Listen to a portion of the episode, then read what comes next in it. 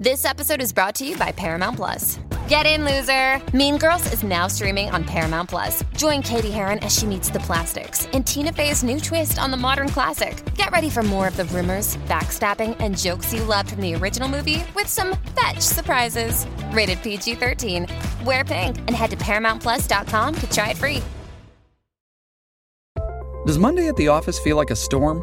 Not with Microsoft Copilot. That feeling when Copilot gets everyone up to speed instantly? It's sunny again. When Copilot simplifies complex data so your teams can act, that sun's shining on a beach. And when Copilot uncovers hidden insights, you're on that beach with your people and you find buried treasure. That's Microsoft Copilot. Learn more at Microsoft.com/slash AI for all. Pero le encanta hablar de deportes como a tus tías de política.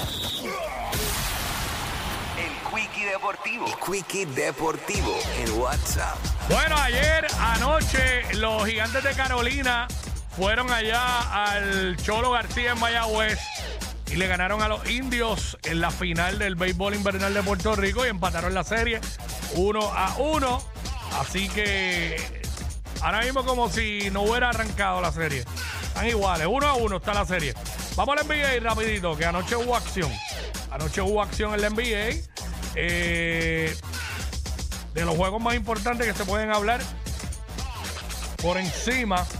eh, Sacramento se ganó a los Lakers 116 a 111.